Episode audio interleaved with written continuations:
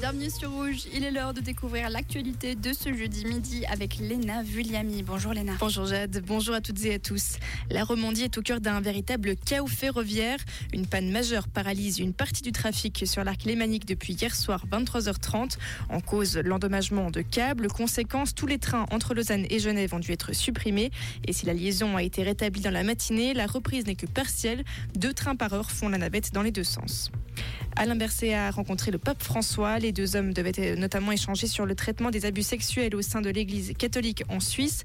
Le président de la Confédération a offert au souverain pontife un cadeau insolite, une copie du bulletin météorologique du 29 juillet 1921.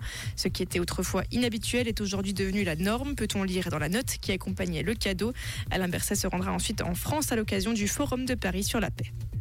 Les Suisses parlent de moins en moins bien l'anglais. Pour la quatrième année consécutive, le niveau des Suisses recule. En 2021, il pointait à la 25e place. Cette année, il se classe au 30e rang. Montreux rejoint le réseau des villes créatives de l'UNESCO. Avec Fribourg, ce sont les deux premières communes suisses à intégrer ce réseau qui compte désormais 350 villes dans le monde. Berceau de nombreux festivals de musique, dont le mondialement connu Montreux Jazz Festival. Montreux intègre la catégorie musique. En tant que membre du réseau, la ville prévoit d'intégrer la musique dans son développement urbain et de favoriser l'émergence de jeunes talents. Et en football, deux clubs suisses sont engagés ce soir en Coupe d'Europe. Genève Servette accueille les Moldaves du Sheriff Tiraspol à 18h45 pour un match capital dans le groupe G de l'Europa League. Les deux clubs sont en lutte pour la troisième place. Pour sa part, Lugano se déplace en Belgique pour y affronter le FC Bruges dans le groupe D de la Conference League. Merci Léna. Rendez-vous à 17h pour un nouveau point de l'actualité sur Rouge.